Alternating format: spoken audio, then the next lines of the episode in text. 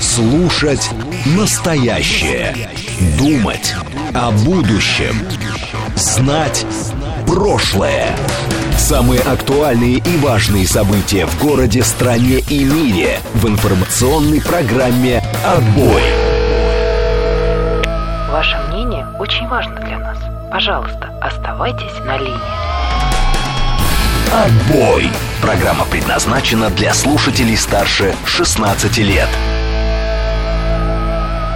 18.07 в Москве, 12 июля, среда, это радиостанция «Говорит Москва», в эфире программа «Отбой». Меня зовут Георгий Бабаян, всем добрый вечер еще раз. А, вот у нас на YouTube в чате ЧК пишет, что еще час про машины слушать. Нет, наверное, час про машины мы, конечно, не будем, так просто зачитаю ваши сообщения, их очень много. А, я все зачитать просто банально не успел. Вот, например, 561 пишет, вы сами-то верите, Георгий, что Володин на Патриоте приедет? Я верю, да Володин может приехать на Патриоте. А, в качестве жеста, конечно, верю. Э, после слов Силуанова о том, что ведомство закупит «Ладу», я подумал, что сейчас будет аукцион, а мы купим 300 штук, а мы 500 штук. А я думаю, что они сейчас постараются в это сыграть. Если вот заднюю не дадут, я думаю, что постараются все действительно в это сыграть, это может сработать в какой-то степени, это, конечно, не значит, что у нас сразу появится там Мерседес и E-класс, машина уровня и E-класса где-то на рынке через 5 лет. Нет. Но э, по чуть-чуть, по чуть-чуть сработать может. Э, я думаю, что они, по крайней мере, попробуют сыграть в эту игру. И Джекпот пишет, если я стану депутатом, обещаю, что у меня в гараже будут только отечественные авто. Всегда мечтал о ВАЗе Патриот, только если слово Патриот будет написано по-русски, а не на языке загнивающего Запада. А, может, именно поэтому он гниет. А, это хорошее, да, было. Слушаю вас, здравствуйте, добрый вечер. Добрый вечер, меня зовут Анна. Здравствуйте, Анна, здравствуйте. Рад Знаю, что лезу не в свою тему, сразу скажу. Угу. Ну, у вас что значит у? Нет, я вас слушаю, слушаю вас. Ничего не знаю, слушаю просто. По-моему, у вас... Поклон. А его нет, он в отпуске. Нет, а он же в Турцию Да, да, да, да, да, да, да. Ну, все равно будет звонить, передать привет. Обязательно. Георгий Романович, вот понимаете, какая штука? Аурс я бы и сейчас купила. Да. Но их же нет в продаже. Более того, их даже заказать нельзя обычному угу. гражданину Российской Федерации. Под заказ выполнить. Что касается машин, вот чиновники сядут, и у нас автопром будет лучше. Не будет. Наши чиновники всю, в основном в массе своей всю жизнь ездили на газе. Что это была победа ГАЗ-27, что это была 21-я Волга, что это была 24-я Волга. Но победы 21-ю Волгу оставим, а 24-я Волга вот первый раз появилась в 70-м году, последняя в 90-м, 24-10. С каждым годом машина становилась все хуже и хуже. И хуже, и хуже. И вот 32-я, по-моему, была апологетом вот этой вот хреновости, извините. Но у меня с 32-й не было, ничего сказать не могу, не мучилась. И даже если наши чиновники пересядут на эти машины, на наши сейчас, лучше они не будут. Ну, не будут они лучше. Вот как выпускали копейку на итальянск, по итальянской технологии с итальянскими деталями, так она 25 лет ездила. Как четверка или там пятерка стала гнить через год после того, как ее стали выпускать, так она и будет гнить. Вот я не знаю почему. Ну, ну не знаю я почему. Ну, ну, а получается... ради жеста да. Так я бы и на оказе приехала в Государственную Думу. Вы думаете, что же не прокатиться-то? Ну да, тем более жест красивый был бы. Спасибо. Это как в том анекдоте, да? Вот, это просто, видимо, место проклятое. Что, какая фирма не начнет собираться, э, все как-то не так. Вот посадить чиновников на общественный транспорт, идея хорошая. Но у нас один из президентов ездил на троллейбусе. И, собственно, что? Лучше бы ездил на лимузине из золота, малахитов, э, да на диванах из персидских ковров. Оставьте транспорт для меня, пусть эффективно работают. Не, на общественном транспорте это популизм чистом Это тоже часть популизм. Ну, просто не такой радикальный. А, поэтому общественный транспорт это вообще бред. Не будут они ездить на общественном транспорте. Э, это просто неудобно. А, ты не можешь в троллейбусе какие-то дела решать. А периодически, в том числе и в машине, дела решать приходится. Как бы вы и не думали, что все депутаты сидят просто задрав ноги вверх в столовке, вот этой, знаете, госдумовская столовка, где бутерброд с икрой по 15 рублей. Вот они там вот сидят, жрут эту икру и ничего не делают делают. Это не так, э, и поэтому просто, ну, троллейбус не подходит. Депутаты некоторые говорят, что у них развозка есть автобус, когда они в Москве, они же не всегда в Москве находятся, пишет Григорий Санкт-Петербург. Про развозку депутатов на автобусе, честно говоря, не знаю. Как школьный автобус, такая вот тема, да? И там все сидят, типа, на первом ряду депутаты такие все пунктуальные, заучки, на последнем ряду самые буйные. Это у нас получается, ну, наверное, КПРФ. А, не, ну, ЛДПР, наверное, там сидит, да, вот на последних рядах ЛДПР сидит, они там всех задирают.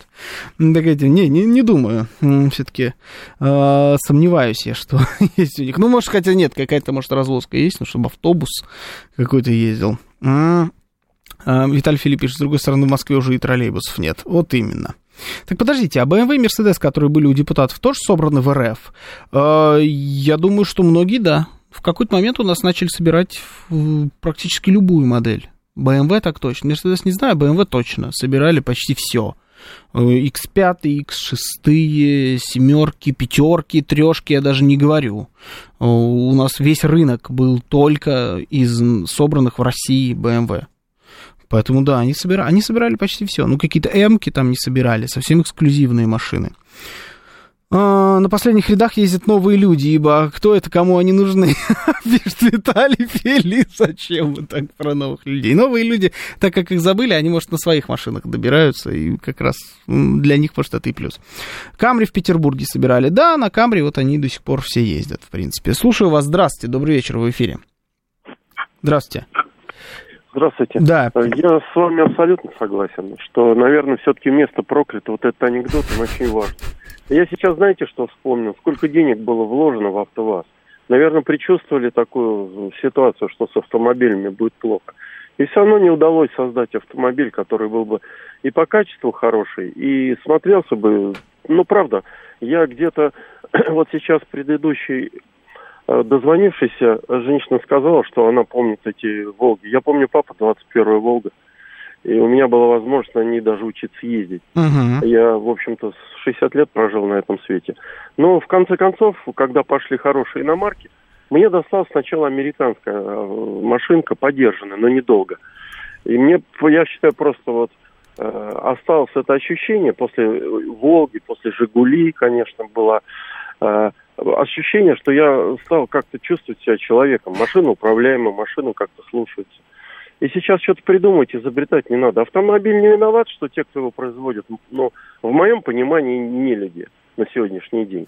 Поэтому, я думаю, надо искать какие-то дипломатические, умные ходы, экономически их придавить, и чтобы это все появилось, опять же, так же доступно, как это было – до, так сказать, э, кризисное время. Вот это будет лучше. А развивать то, что не развивается, по-моему, невозможно. Угу. Ну, нога не вырастет, мы же не, не слишком отстали в этом вопросе. Правда, поверьте, это Увы, ну, понятно, так. да. да. В этом вопросе слишком. Ну, вот смотрите, вот сравниваю, спасибо большое, значит, сравнивал, сравнил наш слушатель вот там до 21 как я понял, Волгу и какую-то американскую машину, которую он пересел, когда сам начинал учиться э, водить, или не, не учиться водить, просто в какой-то момент пересел. Ну, надо просто сравнивать э, эти машины, ну, давайте даже не 21-ю возьмем, давайте возьмем 24-ю Волгу, с э, конкурентами своих лет. Ну, то есть 24-я Волга это машина разработки конца 60-х, начала 70-х годов. Это машина из 70-х.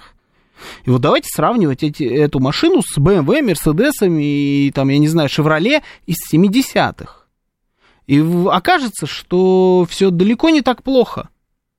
И если где-то, может быть, Волга и не превосходит, то точно не отстает.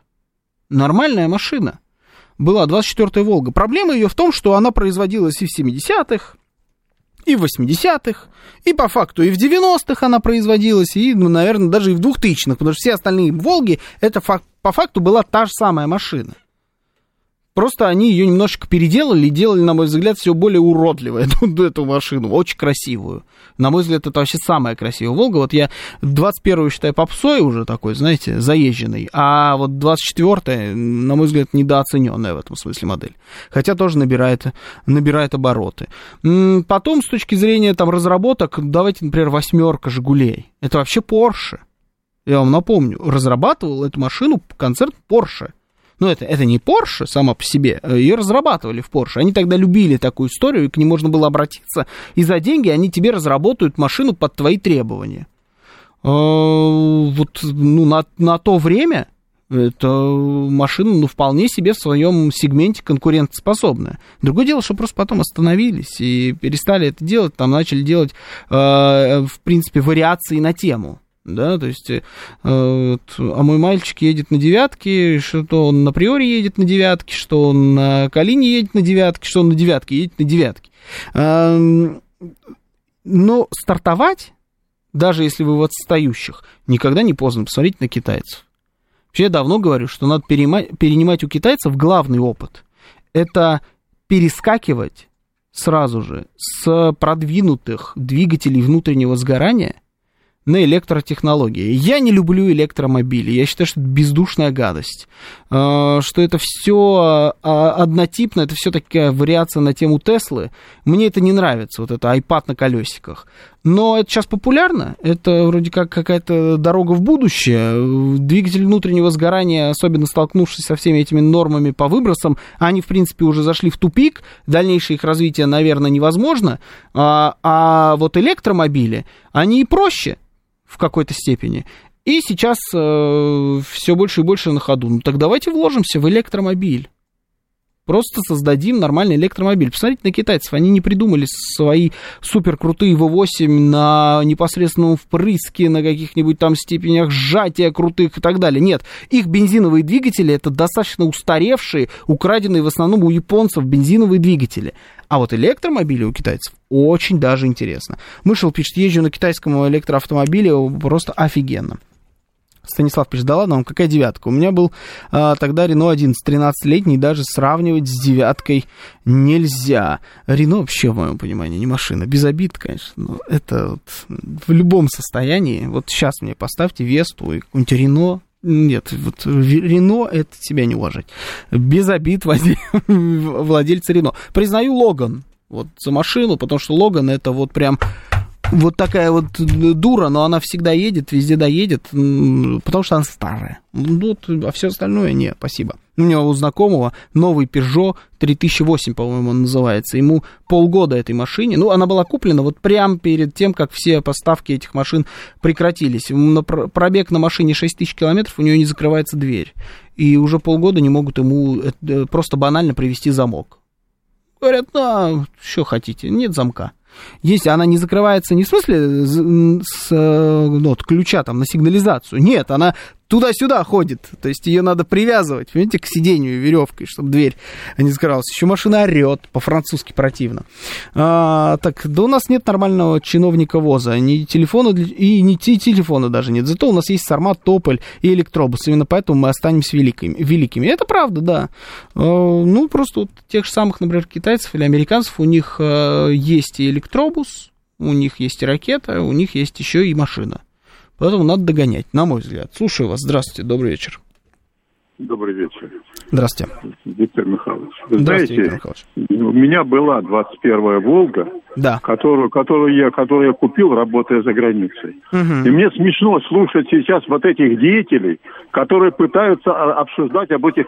Умом надо мериться, а не автомобилями, господа. Тогда вас уважать будут. Тогда вы не будете сырьевыми придатками. А нас уважали, понимаете? А вы сейчас машины эти понакупили, а за кого вас считают за границей? Когда мы работали, там такого не было. Не, не, машинами надо мериться. Машина – это средство для передвижения из точки А в точку Б. И правильно сказали, депутат должен ее, ее использовать только для этого, а не бар там иметь и телевизор. И, и, иначе, иначе вы никогда так и останетесь сырьевыми придатками. Угу. Ладно, хорошо. Я связи, честно, не очень понял. Сырьевой придаток и телевизор в машине. Но хорошо, ладно. Передвижение из точки А в точку Б. На этом сойдемся. Не знаю, белорусы нас ценят, пишет Виталий Фили. Вот именно. А, в электронных автомобилях, как в электронных часах, пишет Смит, нет души. И это факт. Абсолютно точно. А Далер из Гавра, так сегодня зовут нашего слушателя, говорит, а у американцев нормальных часов нет. У американцев были нормальные часы, да всплыли. То есть они... Не, ну там какие-то есть, они, правда, все равно производятся из китайских комплектующих в основном. Ну, там, там немного э, марок, больших, хороших марок. Они либо стали швейцарскими, либо пропали. Надо делать, делать и делать, но Главное не взять лозунг, а все равно наш потребитель россиянин купит. У нас же даже вузы есть э, а, автомобильные, где, где все эти выпускники, пишет Василий. Тяжело просто читать без знаков препинания нормальных. Э, есть, да, есть вузы, есть специалисты. Ну, нужны деньги. Ведь все здесь упирается в деньги, в, в инвестиции. И правильно еще э, людей надо подобрать, в которые ты это все проинвестируешь. Мы пытались там каких-то персонажей себе переманивать, но, видимо, переманивали немножечко не тех. Вот посмотрите на китайцев. Они в первую очередь, первое, кого они переманили, это дизайнеров. Они забрали к себе дизайнеров всех топовых автопроизводителей. От Bentley, там, Audi, BMW до Kia. Вот они забрали к себе всех дизайнеров. Они начали им рисовать машины, похожие на Bentley, Rolls-Royce, BMW, Audi и Kia. Настолько, что даже сама BMW начала, как будто при, переманила, наоборот, все дизайнеры из Kia, делают что-то похожее уже на корейский автопром.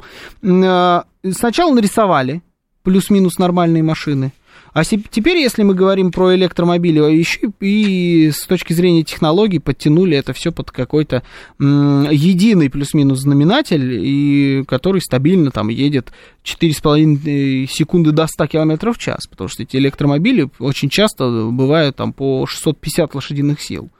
Ну, у них, правда, справедливости ради, есть еще электромобиль размером со Smart, двухместный, самая популярная машина на китайском рынке, не помню, как она называется. Он тоже есть, там, на 40 лошадиных сил. Ну, и тоже свой. Главное, электрический. Toyota Prius придумали в Америке, просто решили, что это шляпа, и подарили патент японцам, пишет Григорий Санкт-Петербурга. Сильно вот э, в приусах не разбираюсь. Мышел пишет, BMW лютый дизайн, смотрю и офигеваю. Так, я на миллион процентов уверен, пишет Виталий, мы никогда не сделаем норм автопром. Не нужно даже пупок надрывать, лучше эти усилия потратить на что-нибудь другое. А я вот как фанат автомобилей не согласен. Мне кажется, что мы можем. Главное захотеть.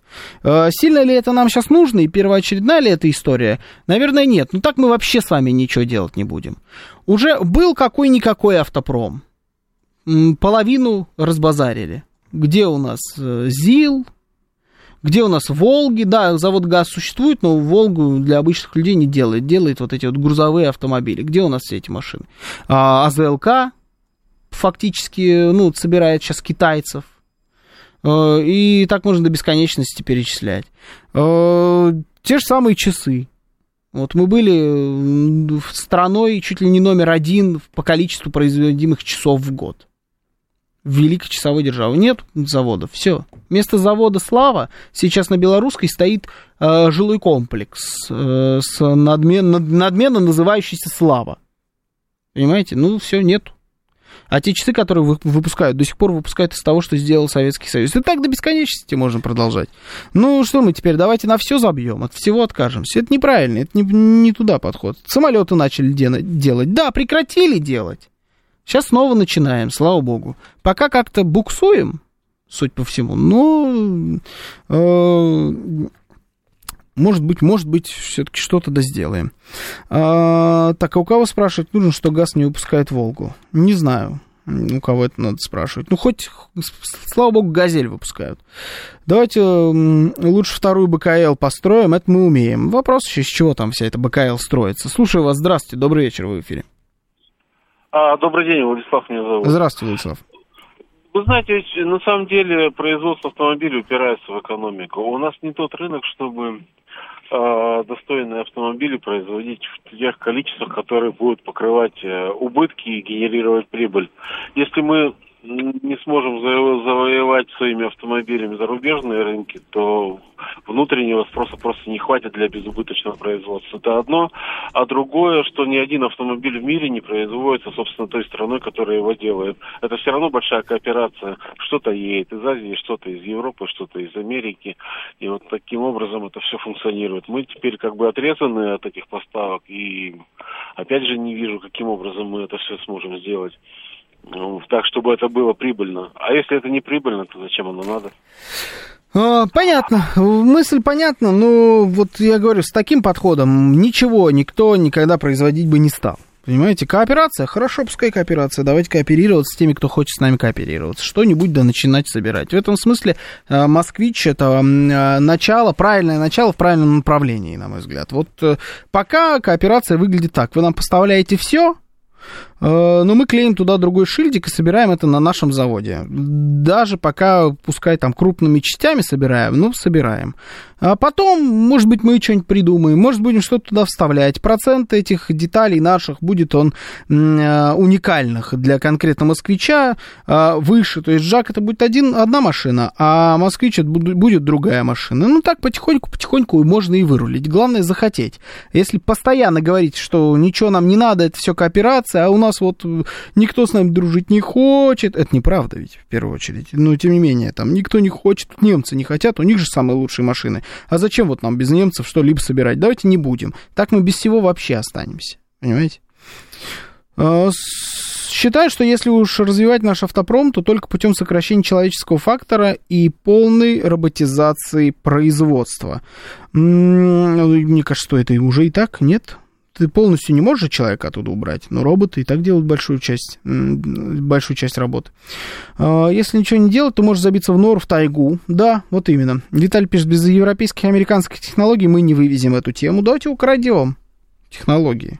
Давайте украдем. Вон китайцы годами а, про, занимались промышленным шпионажем. Мы нормально натырились эти технологий. Будь здоров. А, и либо профессионалов переманим, заплатим им денег, целую кучу. Ну, посмотрите, как делает петербургский «Зенит». Как-то же переманивает к себе хороших футболистов, платит им неадекватные зарплаты, но они добиваются для них э, нужного результата. Выигрывают постоянно чемпионат России. Ну, давайте тоже переманим. Несколько инженеров из Porsche, из BMW возьмем, из Mercedes, а для любителей Cruiser возьмем кого-нибудь из Toyota, какого-нибудь японца. И вот все, и будем платить им бешеные деньги, они нам будут какие-нибудь машины собирать. Не начальников оттуда будем забирать, которые приедут с умным видом нам расскажут про, как мы уже делали, про новую политику, про новую корпоративную культуру, много всякой ненужной э, балабольской истории нам тут впарят, и потом э, свалят с нашими деньгами. Нет, прям настоящих специалистов, инженеров и дизайнеров. Пускай они нарисуют и придумают. Придется ввалить в это денег? Да, придется, но это цена за то, что мы отстали. А, пускай эти ребята работают в кооперации с нашими подающими надежды инженерами из тех самых университетов автомобильных. А, наши умные быстро подхватят, и какие-то вещи потом, потом и не будем нуждаться мы в этих специалистах западных, которым, которых переманим, потом своими силами будем. Ну, не завтра, ну, через 10 лет, ну, через 20 лет, ну, ну, что поделаешь, ну, зато будем двигаться в правильном направлении. А вот это вот, вот разговор о том, что да, слушайте, это все, да, нам место проклято и так далее, разговаривать анекдотами, ну, мне кажется, что это неправильно так далеко просто не уйдешь. А, вот Виталий Филипп тоже пишет, у нас же есть выпускники автомобильных институтов, дать им китайских коллег и погнали. Китайских нет, ну вот китайских коллег не надо, китайские пока сами учатся. Давайте немецких коллег и японских коллег. И вот в первую очередь этих ребят. Итальянских не надо. Итальянцы соберут, итальянских дизайнера нанимаем. А вот э, что касается техники, давайте немцев переманим. Нормально немцы к нам относятся, за большие деньги приедут, поработают. Сейчас новости, потом продолжим. Слушать настоящее. Думать о будущем. Знать прошлое. Самые актуальные и важные события в городе, стране и мире в информационной программе «Отбой». 18.35 в Москве, 12 июля, среда. Сегодня это радиостанция «Говорит Москва». В эфире программа «Отбой». Меня зовут Георгий Бабаян. Всем добрый вечер еще раз. Напомню наши координаты. СМС-портал 925-48-94-8. Телеграмм «Говорит МСК-бот». Звонить можете по номеру 7373-94-8, код 495. Также у нас идет прямая трансляция на нашем YouTube-канале «Говорит Москва». Э, заходите, находите там трансляцию программы «Отбой». Э, там есть чат, туда тоже можете писать. Э, ставьте лайки, дизлайки обязательно. Давайте вот пока Пока, ну, не, кстати, сегодня лучше, чем вчера ставите, но все еще недостаточно. Давайте, навалите, пожалуйста, нам лайков. Пойдем мы с вами все-таки, давайте, от автомобильной темы, и так уже долго на нее разгов... Э, об этом разговариваем. Поехали в сторону саммита НАТО. А, уже можно подводить итоги. Что там было вот интересного на всей на этой истории? Ну, в первую очередь, конечно, это фотография. Причем не та, которую мы вчера с вами в эфире обсуждали, а та, которую сделал какой-то очень хороший фотограф, где все стоят, о чем-то разговаривают, и стоит отдельно грустный Зеленский. Ты видел эту фотографию? Вот Александр Казаков. А я тебе сейчас пришлю ее. Сейчас я ее обязательно найду, тебе пришлю. А, стоит грустно один Зеленский и не понимает, что ему делать. И вообще, наверное, главным словом а, вот для украинской стороны этот саммит НАТО, я бы, если бы я выбирал, я бы выбрал слово растерянность. Потому что э, вот у меня есть ощущение, что он туда прилетел, совершенно ожидая нечто другого, и как мы можем сегодня констатировать, вот вчера этого еще был недостаток информации, а сегодня мы можем уже сказать точно, когда вчера сообщили, что Зеленский не будет выступать с речью на саммите НАТО, а, именно конкретно вчера, это было сделано не потому, что он отказался, а потому что ему отказали. И э, почему растерянность? Потому что он отвык от такого обращения с собой – он думал, что сейчас вот эта его наглость, напор, то, что он от всех требует, что он хамит и при этом это все хавают, что это в очередной раз прокатит, это не прокатило. Ему дали понять, где его место. Его отстранили от всех самых главных тусовок. Он поехал, если вы видели, вот вместо того, чтобы выступать где-то в рамках саммита э, НАТО, он поехал выступать на какую-то площадь, на митинг-концерт и произносил там явно те слова, которые собирался произносить на саммите НАТО перед всеми вот этими э, большими лидерами западного мира. Но произносил это перед э, просто толпой зевак и выглядел ну, как-то прям, ну, нелепо, что ли. Даже его как-то, ну, грустно, что ли, стало в какой-то момент на это смотреть. А, а вот смотри, Саша, у нас в чат там кидают вариации на тему этих а, картинок, как раз где Зеленский, если ты оттуда можешь как-то подка- скачать вот оттуда.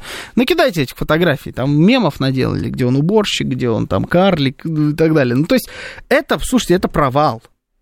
Просто даже наличие такой фотографии это провал. А кто фотографирует? Там чужих нету фотографов. Там все по аккредитации, там только свои. Э, Арти не работает на саммите НАТО, понимаете? Я не знаю, пытались ли мы туда аккредитоваться или нет, но я думаю, что это просто бесполезно. Там работают только свои, только свои делают такие фотографии и начинают их э, постить куда-то там, вкидывать в массы. Это все посылы. А если говорить уже прям вот про четкие формулировки. Министр обороны Великобритании Бен Уоллес Фамилия, которую мы все с вами уже выучили наизусть. Один из ястребов со стороны западных коллег, человек, который постоянно говорил о том, что нужно больше оружия, нужно больше убивать, нужно больше идти там вперед и так далее, то человек, который максимально двигает военные решения вопросов, вот этот человек сказал, что э, Вообще-то Зеленскому, отвечая на вопрос, что вы, как вы прокомментируете то, что Владимир Зеленский недоволен уровнем поставок, не приглашением Украины в НАТО и так далее, он сказал, что вообще-то было бы неплохо господину Зеленскому почаще говорить спасибо и рассказал историю, как он приехал, потратив 11 часов на дорогу, приехал один раз на Украину, и первое, что ему сказали, дали список вооружений, которые э, необходимы Украине. На что он даже тогда, если верить его словам, сказал, что вообще-то мы не Амазон. Намекая на то, что ну вы типа не в магазине. Что дадим, то дадим. Риторика резко поменялась риторика по отно... А, относительно Зеленского жесткая, его ставят на место. Никак... Никакого НАТО прямым текстом. Сказали, Украины не будет в НАТО, пока не закончится, а, не закончится конфликт, б, не порешаем вопросики и не посчитаем, что Украина готова. Прямым текстом закрыли этот вопрос. На мой взгляд, это провал. С точки зрения украинского э, информационного поля, это безусловнейший провал. Вопрос только в том, куда это все будет выруливать дальше. Вот давайте на эту тему и попробуем с вами порассуждать. СМС-портал 925-48-94-8, Телеграмм говорит Москобот. Можете звонить по номеру 7373-94-8, код 495. Также идет прямая трансляция. YouTube, ВКонтакте, Телеграм-канал «Радио говорит Москва», латиница в одно слово. Мы вас слушаем. Здравствуйте, добрый вечер. Э, Георгий, добрый вечер. Добрый. Данила, Москва. Здравствуйте, здравствуйте. Э, Уоллес, конечно, тоже по-своему не прав. Да, у Зеленского провал, но и Уоллес не прав. Что значит, мы не Амазон? Э, Украина, начиная с 2014 года, начиная с печенек, с их печенек, не Лавров же раздавал печеньки, да? Да. И не Янукович, и не Порошенко, это Нуланд, это Министерство иностранных дел США, кажется, вот, то есть э, Украина нынешняя, и вся ситуация, это полностью креатура Запада. Поэтому да. извольте, выворачивайте карманы, давайте патриоты, танки, самолеты. Это ваш спектакль. Украина, там актер. Вы давайте реквизит, костюм, грим. Э, как бы, что значит мы не Амазон? Молец, по-моему, путает берега. Вот он тут явно Объясню. Прав. Если Украина актер, то Соединенные Штаты и Великобритания режиссер. Да, режиссер. А режиссер даже, может быть, Великобритания режиссер, Соединенные Штаты художественный руководитель театра. Истинно так. Вот поэтому, когда актер начинает бурить и идти против режиссера и художественного руководителя, руководство ставит подчиненного на место. Вот что но это, это, это, это как бы не, не совсем театр, да, это все посерьезнее, но просто в рамках вашей метафоры. Сам, сам, сам э, угол зрения Уоллеса, он ошибочен. Зеленский делает ровно то, что ты, Волес, его заставляешь делать. Поэтому какие у тебя могут быть претензии к Зеленскому, что он требует? Конечно, он требует. Ты же его заставил все это делать. Если бы ты не заставил, то не было бы ничего. Угу. Вот, да, нет, ну, в, этом, в а этом ведь нужно было правы, заставить да. выполнить Минские соглашения, да, если отмотать. Мы, были шансы этот поезд остановить. Сейчас Запад будет делать вид, что они как бы трагично смотрят на несущийся в стену поезд. Но ведь вы этот поезд поставили на рельсы, вы построили стену, и вы этот поезд разогнали. Ну, как бы, о чем тут разговор?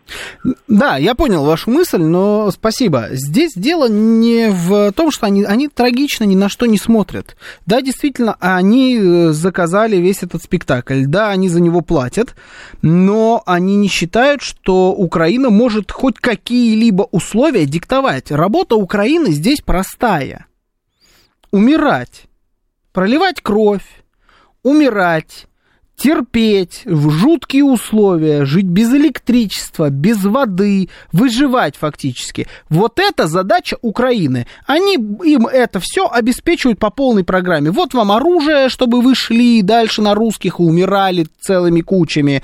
А, вот вам а, какие-то кредиты, которыми вы будете потом расплачиваться с нами, вашим, всем, что вот у вас есть. Денег у вас нет, у вас есть какие-то производства, территории, там, я не знаю, сельское хозяйство, еще что-то. Может быть, даже даже и не будете расплачиваться, может быть, вас нет, не будет уже к тому моменту. Просто ваша задача подыхать, но и, ну, и не выпендриваться. Вот ты можешь все, но только подыхать. Ты на это согласен. Зеленский на это согласен. Все, тебе за это платят, из тебя за это, за это сделали звезду мирового масштаба. А это мечта была Владимира Зеленского, я уверен. Ну, потому что он, как любой актер, человек тщеславный, он должен об этом мечтать. Из тебя сделали звезду мирового масштаба, а, посылай своих людей на убой. Делай, а, кусай Россию. Твоя задача кусать Россию и не буреть. Как только начнешь буреть, мы поставим тебя на место, если ты не поймешь, тебя снимем, найдем другого.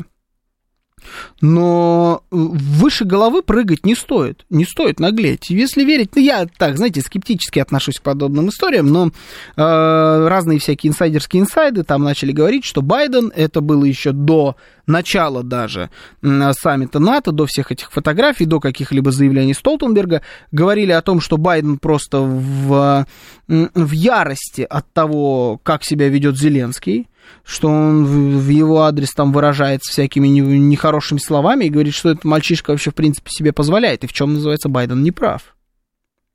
Украина выбрала в этом смысле свою судьбу, так будь добра, выполняй. Ты выбрала судьбу страны, которая будет умирать за американские интересы. э, был еще выбор, да, э, дружить с Россией и не умирать за американские интересы. Они выбрали, их все устраивает, руководство в первую очередь. Но так умирайте и не наглейте.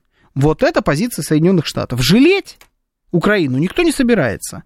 Ну и Уоллес, давайте отдадим ему должное. Он не говорил об этом, о том, что он там не Амазон и так далее, не делал подобных заявлений в тот момент, когда он приезжал, и когда э, украинцы бурели таким образом в его адрес, выдавая ему какие-то там списки, что-то требуя, и когда он действительно произносил эти фразы про Амазон. Он в общественное пространство это не вкидывал. Он это оставлял в себе, а сейчас мы видим отмашку. Отмашка мочить. Отмашка ставить на место. Вот ровно это сейчас и происходит. Вопрос только в том, куда это все вывернет. Вот это главный вопрос.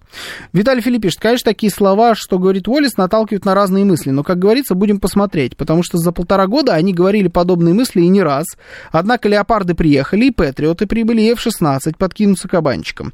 Более того, не удивлюсь, если сам Уоллес еще раз прокатится на поезде до Киева, поэтому будем наблюдать. Я уверен, что будут и патриоты, и будут и F-16, будут и танки, и все вот это будет в определенном количестве. Вот сейчас всякие ракеты пошли. Будет не будет НАТО, не будет а, а, солдата Соединенных Штатов, который будет проливать кровь, не только Соединенных Штатов, стран Европы, которые будут проливать а, а, свою кровь на украинской земле а, в войне с Россией.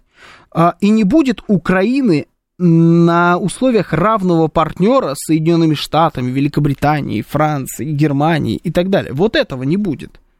Они не равны. И это дали очень ясно понять.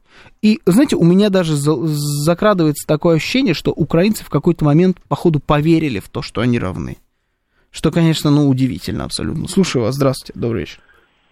Здравствуйте, усомнившийся Макар. Здравствуйте, усомнившийся. Я бы, я бы существительным провал ситуацию не называл все-таки. Как бы называли, НАТО давайте. Согласовала, подождите, НАТО согласовала параметры помощи на Украине, Украине. Ну, понятно, что Зеленский хочет еще больше, еще большего разнообразия. Ну, есть такая английская пословица «просящие не выбирают». Поэтому uh-huh. это вполне нормальная ситуация. Ненормальная ситуация, когда у нас президент вдруг говорит, что мы помогали ЧВК «Вагнер» и называет какие-то оглушительные суммы, которые налогоплательщики, о которых, да я думаю, и депутаты, не знали. Вот это ненормально. Uh-huh. А они-то все-таки за этими людьми стоят избиратели, они чувствуют ответственность перед ними. Угу. Вот Подождите, проблема. смотрите, ненормально, когда э, государство выделяет деньги на свои организации, но при этом нормально, когда государство выделяет деньги на другие страны, правильно? В вашей логике. Ну, мы же тоже выделяем, э, и сейчас выделяем средства другим странам. Вы про ЧВК Вагнер говорили? Ну, я про ЧВК, ЧВК Вагнер. ЧВК Вагнер это наша говорил. организация. Это же ведь э, огромные деньги им были выделены. Да, огромные, огромные деньги, на, деньги наши, о которых на нашу никто организацию. Не знал. Ну и что? А там ну, выделяются ну, огромные деньги на чужое государство. Пользоваться. Можно их перевозить э, в наличном виде э, в автобусах и говорить, это мои. Можно, можно, да, можно. А можно не наличным это виде, а можно биткоин. Платят ли налоги с этих денег? Тоже и, вопрос. Еще раз, нормально помогать чужому государству, но ненормально тратить деньги на свои организации, в вашей логике все нормально, как говорится, когда есть взаимная ответственность. А я считаю, что вот в нашем государстве ответственность во многом отсутствует. Все, понял, да. Ответа не услышал на свой вопрос, как вы понимаете. Ну, хорошо, ладно, человек не хочет отвечать, я три раза спросил. Три раза ответа не услышал. Ну, ничего страшного. Я что-то не понимаю, слушателям жалко Зеленского, какой ужас, пишет Света. Не, ну как, как жалко, он, он выглядит жалко. Его-то жалеть никто не хочет. Ну, выглядит он... А ты показывал, нет, эти фотографии, да, в эфире? Ну, пока, покажи, да, еще раз. Александр Казаков, наш звукорежиссер, режиссер трансляции. Вот, да, вот этот вот кадр, когда он прям посмотрел, вот прям в камеру он еще, главное, даже заглянул. Вот все с кем-то общаются, даже жена его общается, а он стоит, и таких кадров достаточно много. Э, на общую фотографию его не пригласили. Выглядит он как шут Горохов в этом своем костюме. То есть, когда он ходит еще со своей свитой, когда они все вот в этом милитаре, ну, это уже мемы пошли, то, что он там как, как уборщик, да, не, не настоящий, нет, это вот мемы. А, причем жена выглядит нормально, Жена-то выглядит вполне презентабельно, э, стильно одета, она не выбивается из общего, из общей этой. Что ты говоришь? В голубой, да. А, это его жена. А, а он выглядит как шут гороховый. И свиты нету, которая бы это скрашивала каким-то образом. И вот э, выглядит как человек, который вообще никакого отношения к этой тусовке не имеет. И, все, и это так обставлено, это так показано, это так транслируется. Раньше этого не происходило. Когда я говорю про то, что это очередной провал, вот усомнившийся Макар нам только что звонил, говорил, что провалом был, он это не назвал, потому что в, там НАТО сформулировали, сформулировали определенные тезисы, значит, что они будут делать, а, значит, как они будут помогать Украине. Тезисы там какие? Мы будем а, поставлять оружие современное, мы э, будем помогать на политическом фронте, мы будем помогать, что-то какой там третий был тезис. Но в основном, короче, все то же самое, что и сейчас. НАТО буквально вчера сказали, что мы будем покупа- э, покупать, помогать э, на том уровне, на котором мы помогаем сейчас, не больше. А Украина последние, всю свою последнюю политику, последних там полугода-года направила на то, чтобы как раз э, вот эта помощь, она увеличивалась. Нет, не будет никакого увеличения помощи, она не нужна никому. Я удивлен, что это открывает глаза, в том числе, судя по всему, и самой украинской власти. Они, э, ну, там, тот же самый Зеленский, он выглядел, ну, реально потерянным когда ему пришлось вместо НАТО выступать на каком-то митинге-концерте в Вильнюсе, прости господи, не в Лондоне, в Вильнюсе. Он не ожидал. Это унижение. И то, что они унижают его, о чем-то да начинает говорить. А, сменился тренд. Это больше не Черчилль, Черчилль нашего поколения. Это теперь мальчишка, который клянчит больше, чем ему положено. Мальчишка, ты нам не ровня, говорит ему Бен Уоллес буквально прямым текстом, или тот же самый Столтенберг. Ты нам не ровня. Ты наша э, шавка, шестерка, шаха, как угодно назовите это. Твоя задача выполнять наши команды. Наши команды умирать. Умирать, ну, колоть Россию. Вот и умирай. Но до нашего уровня тебе никогда не подняться. И это забавно за этим наблюдать. Все понимали, что это в какой-то момент произойдет, но вот наблюдать за этим достаточно забавно. Слушаю вас, здравствуйте, добрый вечер. Да, Георгий, здравствуйте, Костя из Митина. Здравствуйте, здравствуйте. Ну, на самом деле интересно, да, было посмотреть. А, просто я всегда думал, а насколько вообще они могут это терпеть? То есть как Зеля себя вел, но ну, это, блин, да даже в обычном разговоре это неприлично. А тут как бы на уровне государства он просто «вы мне должны». Ну, как бы, не знаю, так люди просто не общаются, не разговаривают. Тут такое хамство, наглость, конечно, понятно, что все против нас, и можно потерпеть, но должен быть предел. А сейчас еще плюс, ну, заканчивается оружие.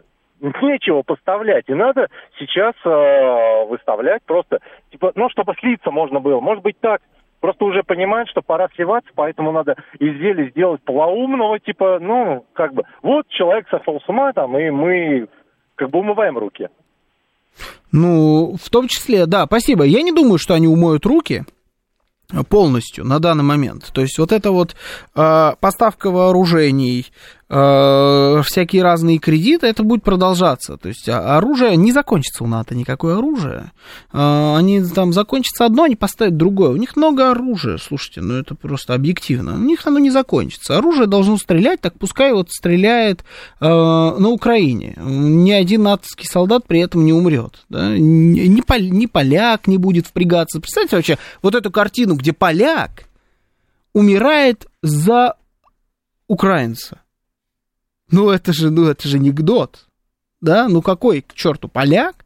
Где поляк и где, значит, впрягаться за, за хохлов, извините за выражение? Это невозможно. А теперь представьте то же самое с немцем или американцем, или каким-нибудь испанцем. Где Испания, где Украина. Этого не произойдет. А впрягаться они не собираются. Но оружие почему нет? Оружие они продолжат давать. Они дадут и а, F-16, уже там Белый дом, да, сделал заявление о том, что F-16, скорее всего, будут выделены европейскими странами. Схема тоже уже отлаженная. У нас есть э, вассалы, их задача финансировать вот тех, которые за нас умирают. Вот пускай финансируют. Мы свои, вам не, мы свои не будем давать, мы свои лучше потом э, европейцам продадим. А европейцы вот пускай поставляют уже свои самолеты. Э, я там думаю, где-то через полгодика, может быть, они э, там какие-то несколько самолетов туда передадут, ну, потому что это мы видели, что с танками, с теми же самыми этот процесс не быстрый, а здесь самолеты это еще, еще тяжелее. А оружие будут давать, боеприпасы будут давать, ракеты, всякой разной дальности, но не больше. Э, и будут давать все меньше этих э, вооружений, потому что они готовы, вот э, Константин звонил сказал, что до какой степени они могли это все терпеть. Я могу ответить на этот вопрос. Они готовы были в публичном пространстве не замечать нападок со стороны Зеленского и его людей до тех пор, пока от Зеленского и его людей была хоть какая-то польза. А именно, они показывали какой-никакой результат на поле боя. Ну, не будем забывать ни про Харьковское направление, ни про Херсонское направление. Это был успех со стороны украинских вооруженных сил, которые застали нас врасплох. А, и вот там какое-то энное количество времени держали а, Артемовск, он же Бахмут, он же Бахмут. Вот хоть какие-то результаты, в принципе, были, ничего не сыпалось. Взяли, сделали сами же они, сама Украина, сделали бешеные ставки, все по факту, поставили на контрнаступление и жиденько обделались с этим контрнаступлением. И американцы поняли, что ну все, видимо, вот, вот он и конец, вот и заглохли. Так и зачем теперь из него лепить героя? Все, теперь можно уже ставить его на место. Больше он ни на что не годен. Он сейчас, э, мы его на место поставим, а потом мы его вообще э, сдадим, и вот смотрите, там несколько эфиров назад называется, как выглядел Саакашвили. Это будущее Зеленского. По-другому американцы не работают. Они так работали всегда и так работать будут. Зеленский всего лишь пешка. И э, вопрос еще в том, в какой момент он сам до этого допрет. Судя по тому, каким он приехал на вот этот вот э, саммит НАТО, он, видимо, уже тоже верит в какой-то, живет в мире вот этих своих иллюзий. Наверное, такая мировая, ну, просто объективная мировая популярность э, немножечко может скружить голову. Ты перестаешь чувствовать реальность. Ну, видимо, вот он тоже перестал чувствовать реальность э, и на данный момент выглядит достаточно обескураженным. Посмотрим, как это будет отражаться еще и на поле боя. А, очередной Владимир снова вынужден крестить Киев, чтобы сгнать бесов. Это традиция такая, пишет Джекпот. Да, это интересно. А, поляк может умереть за польский Львов, а Мадьяр за свой венгерский Ужгород. Да, а я думаю, что даже за них и умирать не придется. Никто не заставит поляков умирать за Львов. Вот что-то мне подсказывает, что Львов, Львов никому не нужен, кроме тех самых поляков. Я имею в виду нас в первую очередь. Вот Львов нам, я думаю, что не нужен. Ну, за него и убирать не придется. Я уверен, что вообще это все существует в планах как на польской стороне, так и у нас. А как Байден сидел с Зеленским и его свитой, как господин аборигены? А, еще один, кстати, нюанс. Вот мы говорили с вами полтора часа практически про машины. И на этот нюанс могли обратить внимание только любители автомобилей. Вы видели, на чем приехал Зеленский на все на эти э, истории? Он приехал на старом Мерседесе С-класса в 220-м кузове из середины нулевых. Все приехали на новых автомобилях. Там, ну, понятно, Байден приехал на своем Кадиллаке, кому-то выделяли новые С-классы. Макрон тоже, по-моему, приехал на своем, на чем А Зеленскому дали старую вонючую рухлить. Ну, объективно, ему дали старый Мерседес, 220-й. Э, кто-то скажет, это вот еще не классика. Это вообще самый неудачный, по-моему, класс за все время Мерседеса. Но э, если это не звоночек, тогда то... Ну, вспомните, он ездил на машинах американских, э, э, ну, американских там президента, не президента. Он летал на президентском борте, и он приезжал на всех этих Кадиллаках, Шевроле и так далее, в том же самом Вашингтоне, а сейчас ездит на старом Мерседесе. Ну, называется «Думайте». Сейчас новости, потом продолжим. Слушать настоящее. Думать о будущем.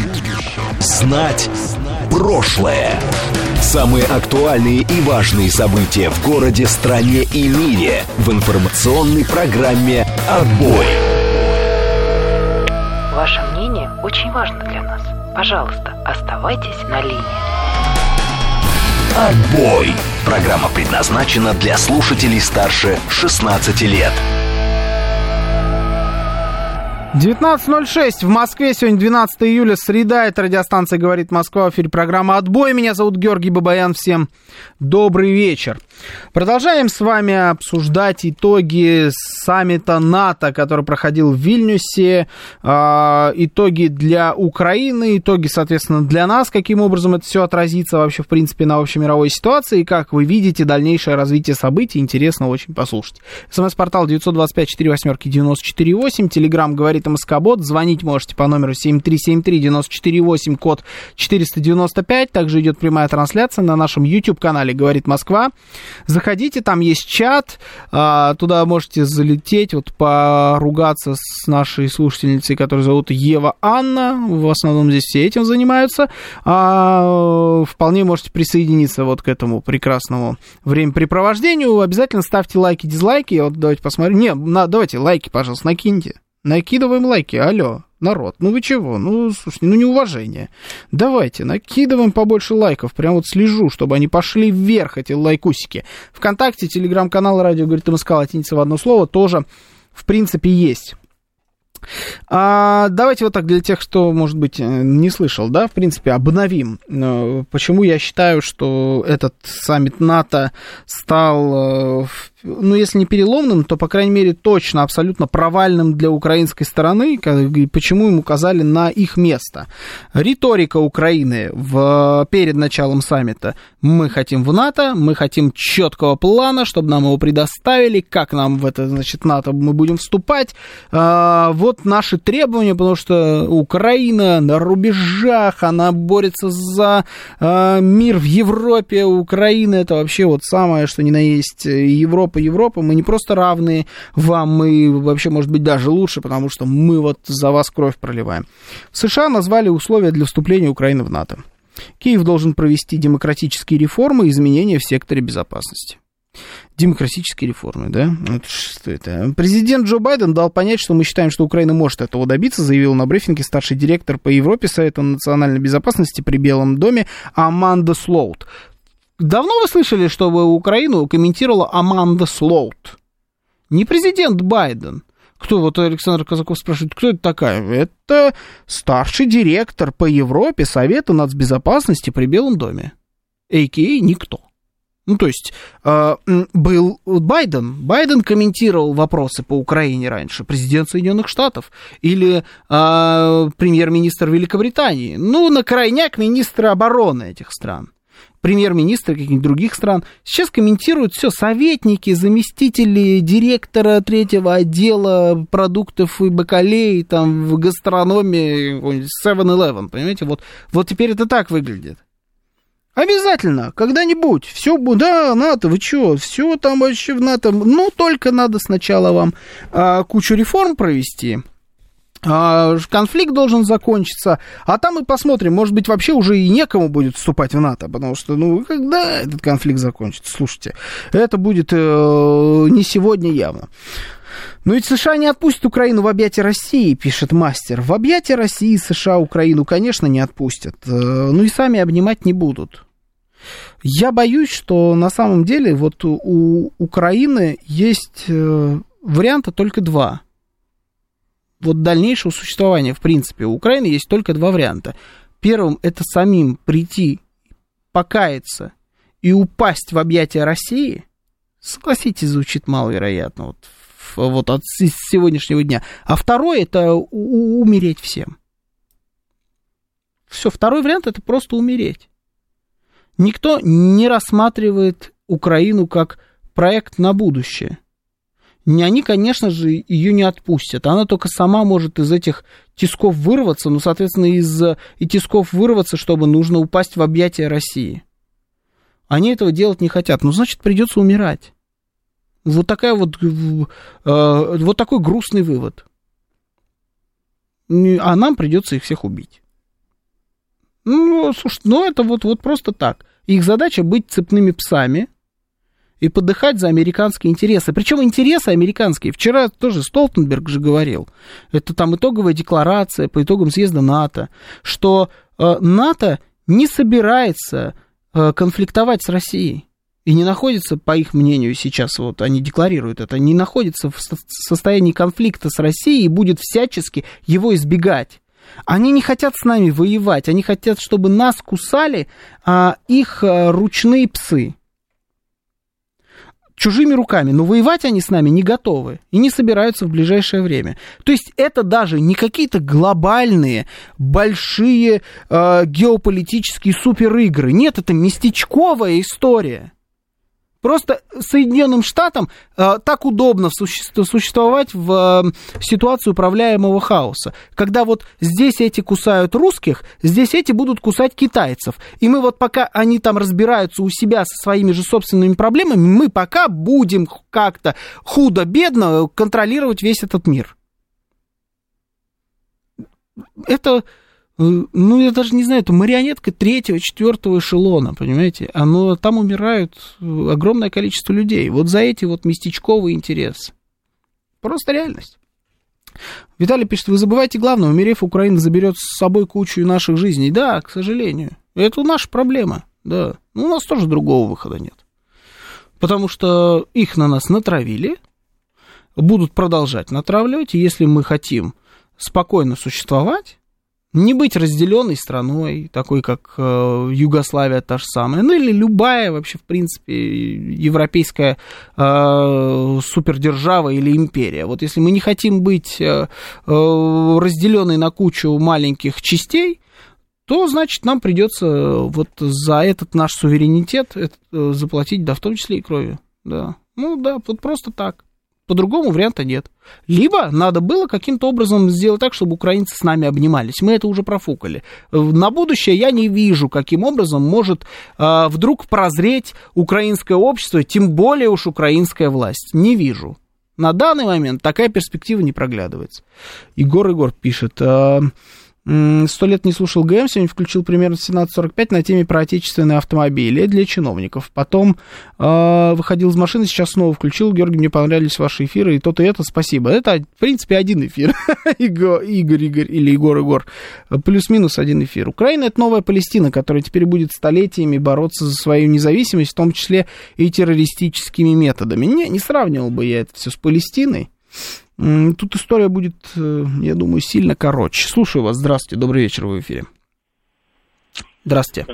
Добрый вечер, Юрий Москва. Здравствуйте, Юрий. Вы знаете, вот, внимательно наблюдая за всей этой историей с 91 -го года, да. мотался туда постоянно, и мне вот чисто по-человечески непонятно. Мы один народ.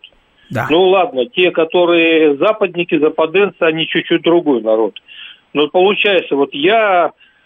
Э, главный начальник Украины. Я прекрасно понимаю, что если я живу нормально с Россией, то ничего с моей страной не будет.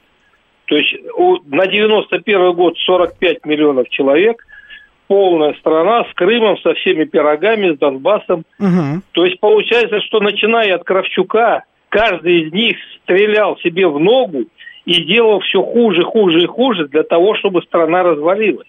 То есть они же прекрасно понимали, что если в 2017 году они не продадут договор на аренду нашего флота Севастополя, то Севастополь от них уйдет, а Севастополем, соответственно, и Крым. То есть, ну это, ну это мне даже было понятно, не политику, и не в 2017 году, это мне было в нулевом году понятно. Угу. Когда шли разговоры про продление договора, тогда они начали выпендриваться, приглашать американский флот, даже мне было понятно, что не продлят договор, все, они с Крымом попрощаются.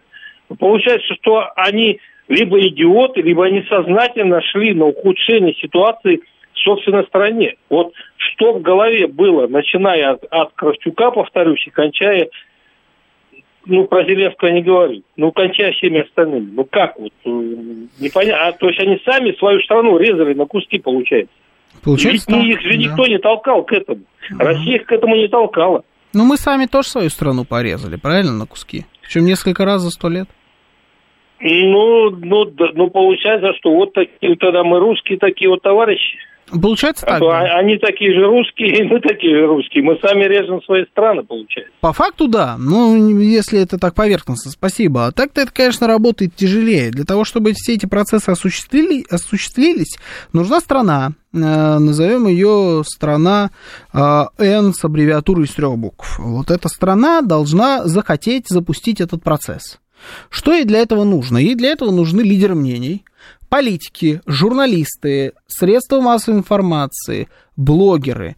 А, на это должно быть выделено бешеное количество денег. Вы выделяете это бешеное количество денег а, и начинаете продавливать некоторые нарративы, которые могут поспособствовать вот такому отделению. Вы должны сначала убедить, что украинец и русский это абсолютно разное. Это как кот-дивуарец и китаец. Примерно такая разница. Вы должны это, в этом убедить. Как это сделать? Это очень тяжело потому что общая история выглядит одинаково, разговаривают на одном языке, а, кухня одна и та же, э, женщины одинаково красивые, всю жизнь вместе, все общее. Ну, просто это одинаковые люди, это вот все одно и то же. Самое главное, общая история. Вам надо написать новую историю, вам надо написать новый язык, вам надо все это преподать, вам надо все это впарить, а еще главное, сделать так, чтобы вот тот, кого вы пытаетесь отделить, поверил в то, что он был э, в рабстве у первого, то бишь у русского что он ему прислуживал, а на самом деле он сам намного круче, у него все есть, он вообще самый, самый лучший, самый крутой и может все на свете. И вот вы десятилетиями впариваете эту историю через учебники, программы по телевидению, программы в интернете, через а, продажных политиков, которые толкают эту историю, создаете таким образом целую политическую нацию людей, главная идеология которых это не быть русским, не быть Россией. Они ее сделали. Извините, там сейчас э, воюют и вообще кричат громче всего люди, которые, ну и не видели Советского Союза. Они родились в независимом государстве Украина, они вот там выросли, они прошли через всю эту школу, все вот это впитали, всю эту э, гадскую американскую историю. Ну все, и вот готово. А теперь надо, единственное, только натравить. Все, стравить два народа, и пускай они друг друга дерут. К сожалению, вот это так происходит. Чуть поглубже эти процессы, да, да и я сейчас поверхностно достаточно объяснил. Мы об этом долго говорили. Мы не умеем в такие вещи, почему-то. Я не знаю почему. Мы не умеем, американцы умеют. А главное, у них есть средства еще на эту историю. Слушаю вас, здравствуйте, добрый вечер, вы в эфире. Добрый вечер, Георгий Сергей Алексеевич. Здравствуйте, Сергей Алексеевич, здравствуйте.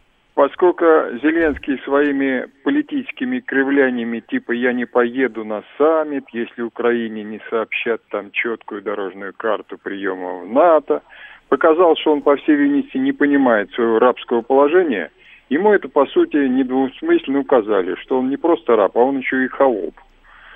Ну, Зеленского, по, по сути, опустили и сказали, что ему дается гарантия безопасности, а задача Киева – воевать дальше под руководством Вашингтона и Лондона, а НАТО поможет Украине выстроить мощную оборону, как они сказали. Возникает вопрос, что будет дальше или как следует из телефонного разговора Нарышкина с директором ЦРУ Бернсом, что делать с Украиной? Это вообще-то сложный вопрос, тем более, что это связано с президентской кампанией в США. И они сейчас будут что-то изобретать. Лично я бы при решении этого вопроса предпочел бы, чтобы военно-политическое руководство России наплевали на любые интересы Вашингтона и Лондона и продолжали решительно идти к выполнению объявленных целей специальной военной операции, к безоговорочной капитуляции этого преступного украинского режима. Вот и все. Понятно. Спасибо, Сергей Алексеевич. Вот такой вот, я согласен с этим. Да, действительно, должны мы наплевать на интересы какие-либо Вашингтона и идти своей дорогой, и посмотрим, как оно будет на самом деле это все выглядеть. Но интересы Вашингтона, они достаточно простые, на самом деле. Интерес Вашингтона заключается в том, чтобы а конфликт продолжал с, с, держаться вот в своей тлеющей форме, чтобы продолжали умирать люди и там, и здесь. Они готовы, у них есть дрова для того, чтобы подбрасывать в этот костер, но чтобы этот костер не распространялся на территорию, которая на данный момент напрямую управляет Соединенными Штатами, за которую они несут хоть какую-то ответственность. Я имею в виду про, про НАТО, то есть на холопов чуть более высшего разряда.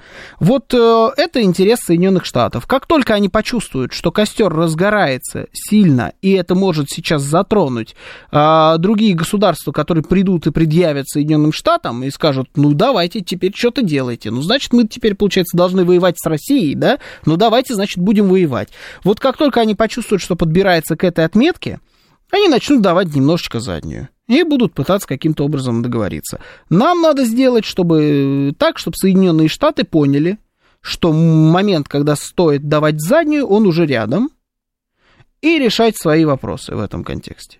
Вот что нужно сделать нам. Юрий Константинов пишет, то есть СМИ показали, что они ничего не могут, зачем тогда работать? Не СМИ, не наши российские средства массовой информации, не CNN, CNBC э, и там, я не знаю, не Fox News транслировали на каждом украинском телевизоре.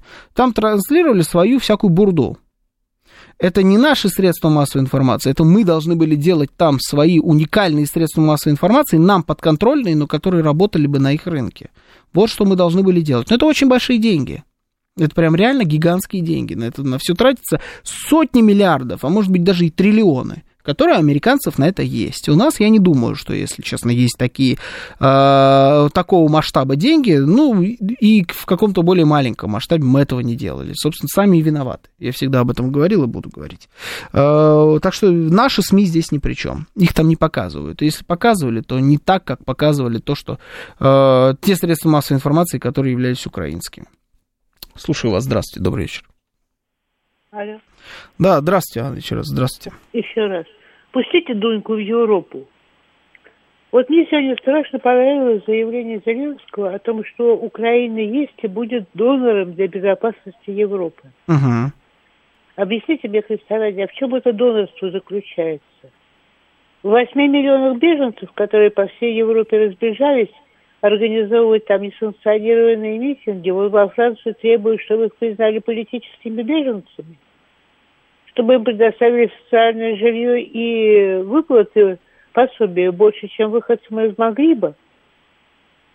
Так я позволю себе напомнить, они на русский, э, французы на русский экспедиционный корпус, корпус на офицеров наплевали.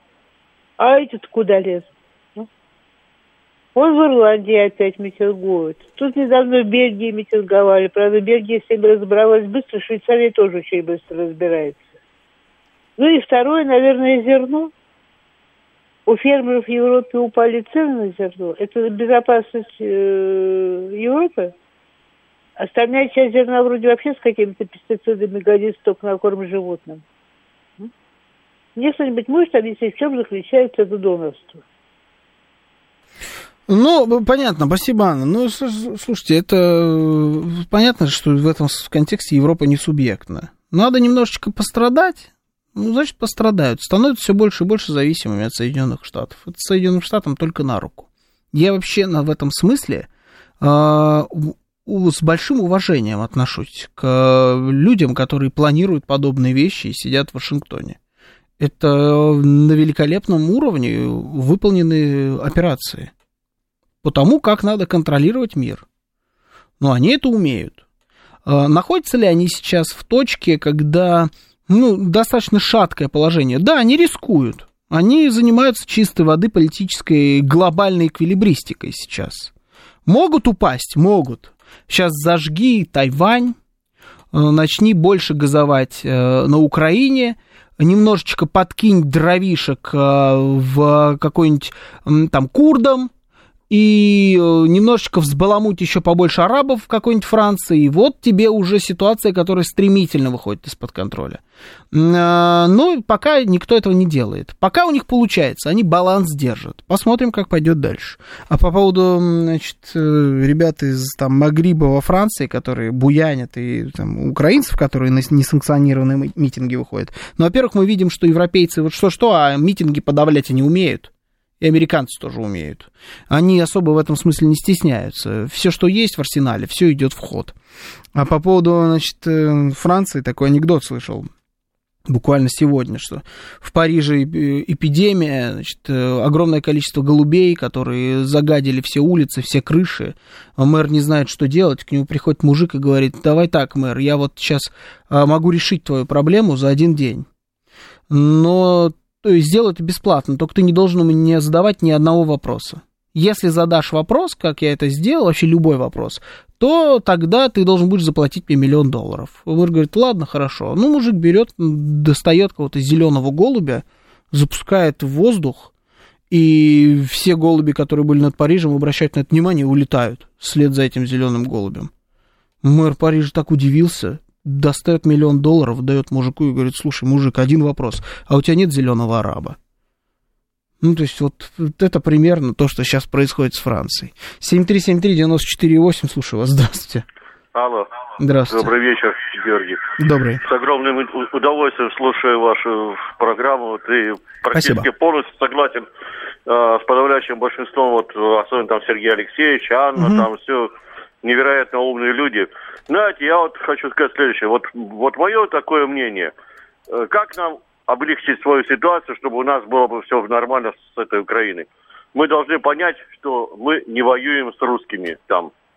Вот когда мы это поймем, тогда все станет на свои места. Эти люди уже давным-давно, они, они сами отказались от того, что они русские, а они отказались от языка, они отказались от крови своей. Слушайте, они в конце концов от веры отказались. Им э, меняют праздники христианские, они молчат. Им м, говорят, что у вас теперь английский язык будет вторым, а впоследствии и первым, они молчат. Все русские находятся на нашей стороне. Мне несколько раз за эти годы э, доводилось бывать на Донбассе. Я поэтому со всей ответственностью заявляю, все русские воюют на нашей стороне. А то, что говорят, там русскоязычные, ну вы меня извините, у нас и узбеки есть русскоязычные, и грузины, и армяне есть русскоязычные. Ну это же, ну, ну хорошо. Ну, только тот русский, который действительно отдает себе отчет, то, что да, вот что мы здесь, мы же уже знаем это, я армянин, но я русский, я там татарин, я русский, я чеченец, я русский. А почему мы должны вот это такое великое слово отдавать вот этим негодяям, которые просто его изв- извратили, испохабили, превратили черти во что? Вот я лично вот так вот придерживаюсь такого мнения. Когда мы это поймем, нам будет гораздо проще действовать. А так, пока вот говорят, ой, какая беда, славяне воюют друг с другом. Слушайте, ну, славяне всю жизнь воевали друг с другом. Не, Понятно, ну славяне, это. да, понятно. Славяне, Да. конечно, воевали друг с другом. Да, это ну, факт, да. ну а здесь вот тоже, понимаете, ну да, ну, ну они сами не хотят быть русскими, но они не хотят этого. Ну что вы, вы как, а вот те, те, те, кто хочет, те, кто хочет, они на нашей стороне. Вот я недавно тоже вот был там, понимаете, вот э, как раз в Луганске, там, Сватово. Но я же вижу, вот те, кто, те, кто на нашей стороне, да, они русские, они себя русские считают. Хотя, конечно, там, вроде как бы, так сказать, украинцы, да, там, вот они там всю жизнь прожили. Но они поднялись на защиту своего языка. В первую очередь, именно русского языка поднялись на защиту. Вот поэтому мне кажется, что вот когда мы о- осознаем вот это дело, нам будет все это гораздо проще, гораздо проще к этому относиться. А то христиане православные, знаете, я вспоминаю 2008 год, грузины тоже православные, тоже православные бы- были, да? Но есть. совсем другое отношение было, совсем другое отношение. А что там нет русско- русскоговорящих, что ли? Полным-полно. Но совсем другое отношение, потому что мы понимали, что там идет предательство, предательство веры, предательство э, идеалов, предательство вообще моральных и духовных ценностей. Здесь происходит то же самое. А мы почему-то как-то так страдаем. Ай-яй-яй-яй, мы, мы воюем с русскими. Не, вот с русскими мы могли бы воевать, когда бы здесь 24 июня. Вот так вот тут бы мы действительно могли бы, ну, вот это не дай бог, понятно, если да, понятно, мысль ясна, не могу до конца совсем с этим согласиться, там русские, не русские, вот это все понятная история, там, как это, как определять, это, во-первых, мы не знаем, какое количество там людей придерживается того же мнения, которого там придерживаемся и мы с вами, они запуганы, эти люди, это раз, два, а, кто там считает себя русским, кто считает русский язык родным, там до сих пор гигантское количество таких людей, даже, может быть, которые и там и считают в Россию своим врагом. Дело, на самом деле, уже просто не, ну, не в этом. Есть целая страна, достаточно большая, которой руководят люди, которых натравили на нашу страну. У нас нет варианта, нам надо просто победить. Других возможностей нет. Каким образом будем побеждать? Ну, каким-нибудь образом да победим. Ну, то, что победим, это сто процентов. Но варианта у нас просто другого уже нет. А вот когда победим, тогда и будем разбираться, а кто там русский, а кто там не русский, а кто с нами хочет, а кто с нами не хочет. Сейчас уже только так. По-другому, ну, просто без вариантов. Сейчас новости, потом продолжим. Слушать настоящее. Думать о будущем. Знать прошлое. Самые актуальные и важные события в городе, стране и мире в информационной программе «Отбой». 19.35 в Москве, 12 июля, среда. Это радиостанция «Говорит Москва». В эфире программа «Отбой». Меня зовут Георгий Бабаян. Всем добрый вечер еще раз. Напомню, наши координаты. СМС-портал 925-48-94-8. Телеграмм «Говорит МСК-бот». И звонить можете по номеру 7373-94-8, код 495. Также у нас идет прямая трансляция на нашем YouTube-канале «Говорит Москва». Э, в нашей группе ВКонтакте, в нашем Телеграм-канале «Радио говорит МСК» латиницей в одно слово. Продолжаем анекдоты, суть по всему. Виталий Филипп пишет. Идут чех русский и хохол в бар. У чеха спрашивают, что будете? Чех заказывает пиво. Спрашивают бармену русского. Русский заказывает водку. А хохол? А хохла спросить забыли. Ну, вот это, слушайте, суть жизни, к сожалению, вот так это выглядит. Хотя и чехов тоже, знаете, спрашивают не так уж и часто. Они сами наливают просто себе свое пиво. Сидят все там. Суть по лицу Зеленского, он готов повторить подвиг Гитлера, застрелиться. Без него акт о полной капитуляции подпишем. Я думаю, что он не готов э, повторить подвиг Гитлера. Не равняйте. Вот как ни крути, но Гитлер это великий исторический деятель. Самый великий со знаком минус из всех. А, а исчадие ада на земле. А Зеленский это чмошник. Ну, по факту. То есть Гитлер это человек, который подчинял себе Европу. А Зеленский это фигура, которая лежит, в том числе и под Европой, которая сама лежит под американцами. Ну какой Гитлер? Ну вот зачем просто? Во-первых, я не люблю Гитлера к всему привязывать, это раз. А два, э, ну это вот при всем уважении, ну не ровня, ну о чем вы. Не тянет он на вселенское зло. Чехи не пьют дом, пишет Миш Николаев. Понял, это Другие чехи, да. Эти чехи не пьют, да, знаем, да, да. Слушаем вас, здравствуйте. Добрый вечер, в эфире. Здравствуйте. О, здравствуйте. Николай зовут. Здравствуйте, Ну, Николай. Зеленский, да, Зеленский э, подставной, там, понятно. У меня вопрос такой. Вот мы в 91 году утратили суверенитет. А да. не напомните кто-нибудь, вот в какой момент он ну, вдруг, вдруг сам вот взял и восстановился? Ну, чего в истории никогда не было, но тем не менее. В какой момент, значит, вся агентура которая, значит, была занята разрушением, внедрена и была занята разрушением Советского Союза и так далее, вот в какой момент Россия обрела суверенитет? Я не думаю, что вся агентура ликвидирована. Вообще точно нет. Ай-яй-яй, что-то у вас там Ой? фонит. А, я думал, я, я думал, уже слетел. Не-не-не, вы здесь, вы здесь. Так э, все-таки, то есть восстановился у нас суверенитет. То есть вот сидели, значит, все, все агенты. Тут приходит Путин, говорит, там вокруг сидят, значит, одни агенты. Да. И ничего, то есть никто ничего не делал, никто попу с дивана не поднимая, сидя пиво, суверенитет в стране восстановился. Я правильно понимаю? Угу. Суверенитет, я думаю, до конца просто не был утрачен, я вам так скажу, это мое мнение. Потому а, что в тот момент, когда рушили Советский Союз, э, расслабились раньше времени и подумали, что уже подчинили. А оказалось, что до конца э, государство российское себе подчинить не удалось. И он был восстановлен достаточно короткие по историческим меркам сроки. Полностью. Мне, мне как-то вот так не представляется себе. Я вот помню, что у нас был президент алкоголик. Да, был. Вот, и когда, когда выяснилось, что демократическая форма управления данной территорией не работоспособна, да. не способна защитить сама себя и, значит, стремится к развалу, вдруг пришел хороший человек и навел порядок. Угу. Ну, причем он не сам, то есть как бы он тоже откуда-то взялся, ну, каким-то экзотическим путем появился, то есть, ну, вообще ничего не напрягает в этой схеме, да?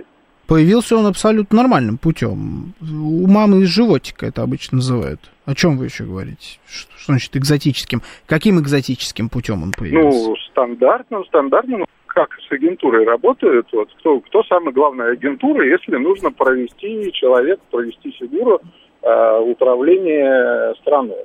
Это люди, которые либо там туда ездят, либо там работают, либо еще что-то. Нет, я просто не понимаю, как вот суверенитет, я говорю, никто, вот ни один человек не поднимал попу с дивана, а суверенитет сам взял, ну и, и, и разрушился, а потом и сам еще и взял и восстановился. Так бывает? Ну, я не знаю, бывает так или нет. Еще раз, если вы у меня спрашиваете, я считаю, что суверенитет, спасибо, до конца разрушен не был. Я думаю, что это больш... самая большая э, обида у американцев вот вообще на, за всю свою историю есть именно вот на это, что они в нужный момент не додавили. В тот момент они могли делать все, что угодно. Понятно, да, что у них есть опасения за ядерное оружие. У них м- вообще, в принципе, вот они ядерные катастрофы боятся чуть больше, чем мы боимся ядерной катастрофы, потому что у них такой фон был новостной, у них вот, у них ядерная паника, она уже в крови, она, этим пропитана массовая культура, кинематограф, э, книги, видеоигры, все, вот, они боятся ядерной войны. Я думаю, что поэтому в тот момент, когда э, они могли делать с Россией все, что хотели, они до конца это все, что хотели, не делали именно из-за того, что боялись, что вдруг вот тот самый президент-пьяница, э, голодный до власти, вдруг у него проснется его сибирский характер, и он, или там какой у него, там, уральский характер, и он вдруг э, стукнет по столу и скажет, а, нет, идите-ка вы, у меня вообще-то есть здесь еще бомбы. И он ведь мог так сделать, согласитесь. Вот, может быть, вот они поэтому и не додавили немножечко. Не додавили, и в итоге получилось, что суверенитет э, России не был разрушен. Вот и все. А тогда вот Елена В. пишет, что такого еще не было, типа Путин агент под, под прикрытием. Ну да, да, не, я, ну, в принципе, пожалуйста, допускаю, если хотите, можете в это верить. Это вот э, верить в агентов под прикрытием. А еще Трамп, он агент под прикрытием, да, он на самом деле там э, не Дональд Трамп, а Иван Петров, агент КГБ. Не, он, он же, он же э, изначально у него немецкие корни, да, значит, он из Штази. Это агент Штази еще наш тогдашний. Слушаю вас, здравствуйте. Добрый вечер. Да, здравствуйте, Дмитрий из Москвы. Здравствуйте. Дмитрий. Я вот э, хотел, ну, мимо многих могла пройти такая интересная информация, но я тут на просторах Давайте. интернета узнал, что в мае был проведен опрос в 21 крупнейшем городе Украины угу. а, среди мужского населения. Ну угу. и как-то примерно так, там несколько разных вопросов было. Один э, сформулирован примерно так. А, готовы ли вы там... А, идти добровольцем и, так сказать, воевать. Угу. Так вот, э, я там провел целое, так сказать, статистическое э, мероприятие, но там достаточно просто определить, что 11% только мужчин на данный момент готовы воевать. Угу. Вот. Э, в прошлом году где-то вот, ну, после выхода из Сумской и Черниговской области, я точно не помню, но, по-моему, там было чуть ли не там под 30% подобных. Вот. Ну, то есть вот вразумление идет, идет постепенно, но уверенно. Не оставляйте надежду, что народ э, пойдет против своей власти и скажет, мы больше воевать не хотим. Вы на это намекаете? Да вы знаете, конечно, нет, но угу. из тех, кто насильно призван, плохие солдаты. Угу. Хорошо воюют те, которые как бы готовы вот воевать, умирать, вот. Ну, как-то себе это, у них какая-то идея есть, ради чего. А тут получается, что у них почти 90% э, э, не готовы. Ну, ну да, посмотрим, спасибо. Посмотрим, как это будет все выглядеть. Ну, и там кадры с тем, как у них там мобилизация проходит, как во всех этих городах хватает людей посреди улицы, в том числе бьют, заталкивают в машины. Это мы все э, видим. Но люди пока не закончились. Я не делал бы на это ставку. Это, знаете, если вдруг это произойдет, и они там восстанут и скажут, все, хватит, надо будет воспользоваться этой ситуацией, но ставку на нее делать не стоит. А, нет, Ельцин не мог сам применить ядерное оружие, потому что решение о применении ядерного оружия у меня убежало. Принимает ВКГ, МО и НГ. Так, это все понятно, это не, не важно. Прислали анекдоты Словении, пишет а Алекс, анекдот самого нет. А мы тут, в принципе, их зачитываем.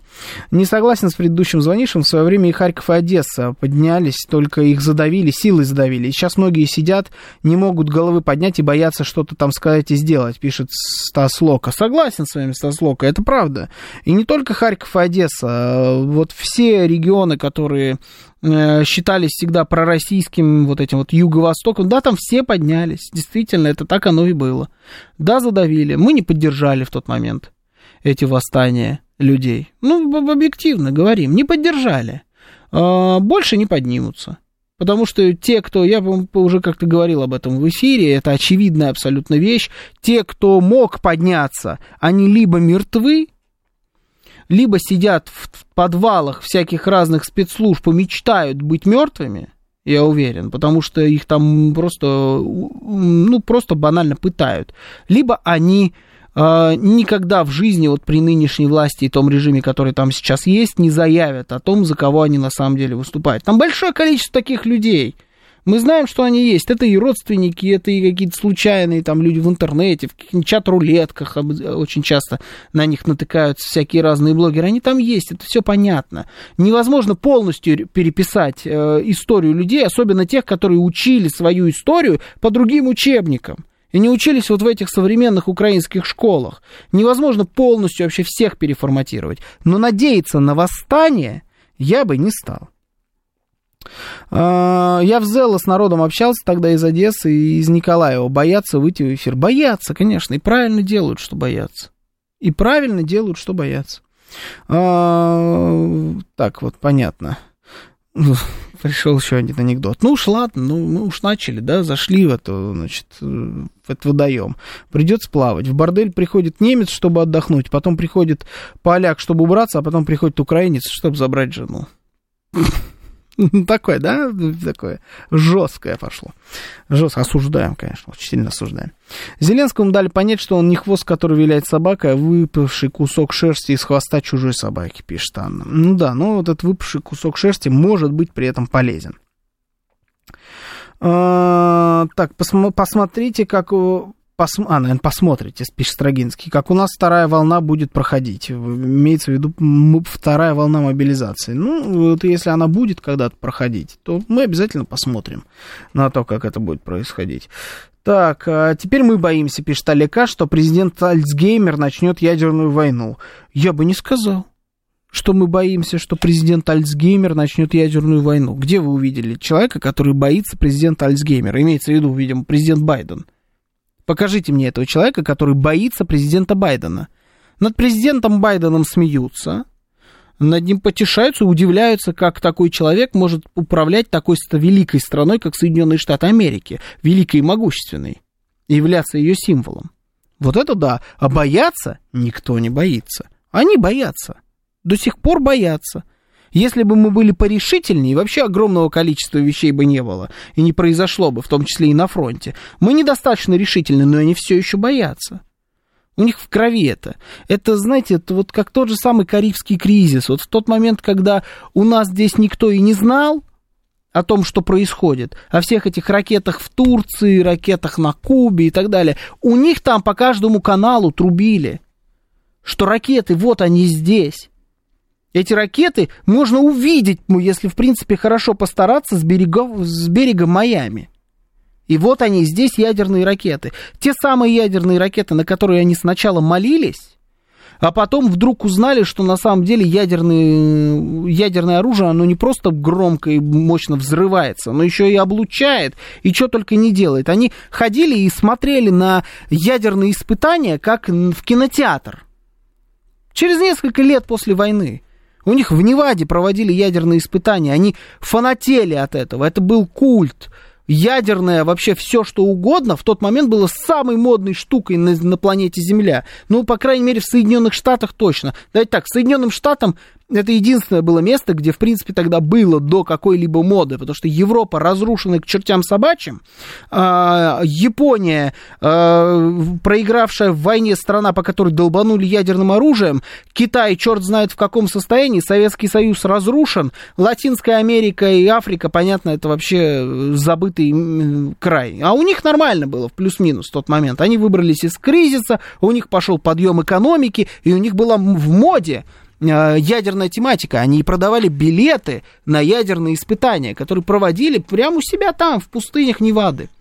А потом оказалось, что люди, которые приезжали на все на эти ядерные испытания, э, начинают болеть лучевой болезнью и всякой другой гадостью. И умирают от тяжелых заболеваний. И они испугались. И они перестали, и это вышло из моды, а потом ракета появилась у Советского Союза. И они перестали чувствовать себя в безопасности, потому что поняли, что теперь эти ракеты есть не только у них. А потом, когда эти ракеты появились у них прямо вот в поле зрения, ну, они прям обделались в свои штанишечки. И у них, ну, просто посмотрите, сколько культурных всяких разных есть историй, связанных с ядерным, с ядерной войной, с ядерными ракетами и так далее. У нас по-другому шло развитие, в принципе, всей этой темы, мы говорили про мирный атом, мы поворачивали это все в мирную сторону, производя ракеты также, ну и развивали мирные, мирные технологии. Говорили, что мы вообще, в принципе, за мир. Наша пропаганда была направлена на это. Их пропаганда была направлена на то, что мы можем уничтожить, и они могут нас уничтожить. И уже один раз они были очень даже к этому близки. И оттуда произошли все эти фоллауты, все эти фильмы, все эти безумные Максы, вся вот эта история. Это оттуда, от боязни ядерной войны, ядерного пепла. И они, у них это в крови просто.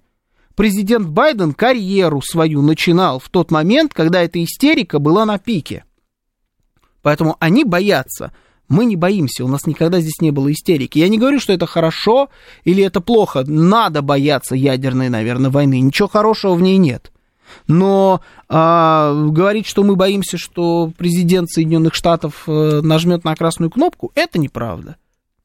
Это просто неправда. OpenGamer, кстати, от Нолана, пишет Алекс. Это что-то новенькое, я не смотрел. Это, по-моему, только вышло. Я не смотрел. Ну да, в том числе.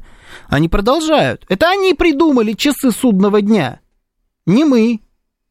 Они, они отмеряли, сколько там секунд, минут и так далее до судного дня. И сейчас самая близа, ближайшая точка за всю историю по их версии.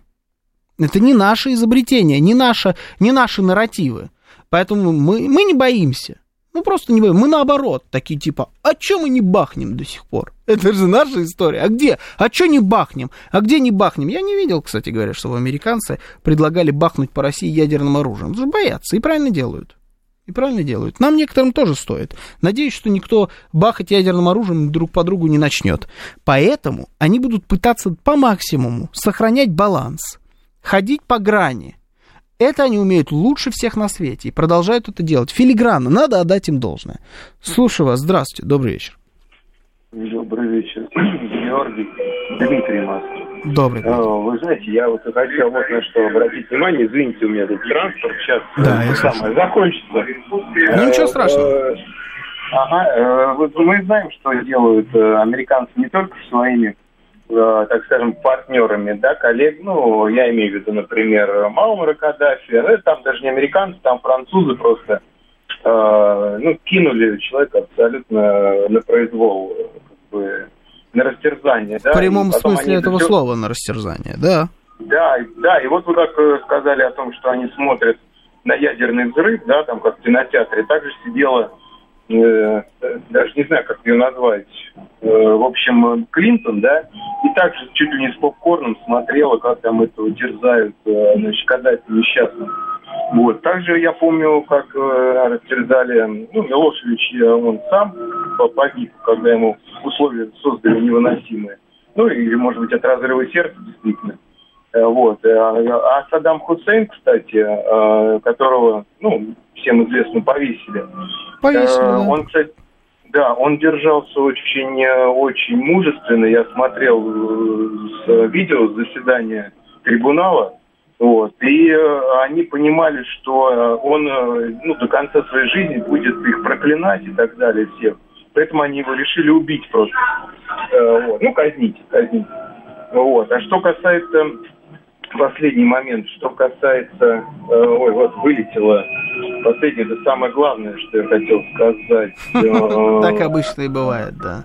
Да, да, да, да, да, да, Георгий, сейчас по Хусейну сказал, э, что, что ждет Зеленского, я думаю, э, это э, забвение. Э, и вы знаете, я бы не хотел это сводить только к фигуре Зеленского. Там еще, я думаю, с э, десяток человек как минимум наберется, которые также будут э, э ну, изничтожены. Даже да. самой этой машины американской. Да, да, да, будут, будут обязательно. Они их найдут, а, и потом точно так же сдохнут в мучениях. Либо будут растерзаны своими же, либо будут повешены, либо будут умирать э, в тюрьме, как тот же самый Саакашвили. Обязательно. Другого будущего у этих людей нет. Они никому не нужны в Майами жить в своих особняках и потом давать интервью на всяких второсортных кабельных каналах в Соединенных Штатах. Ни одного примера подобного до сих пор не было.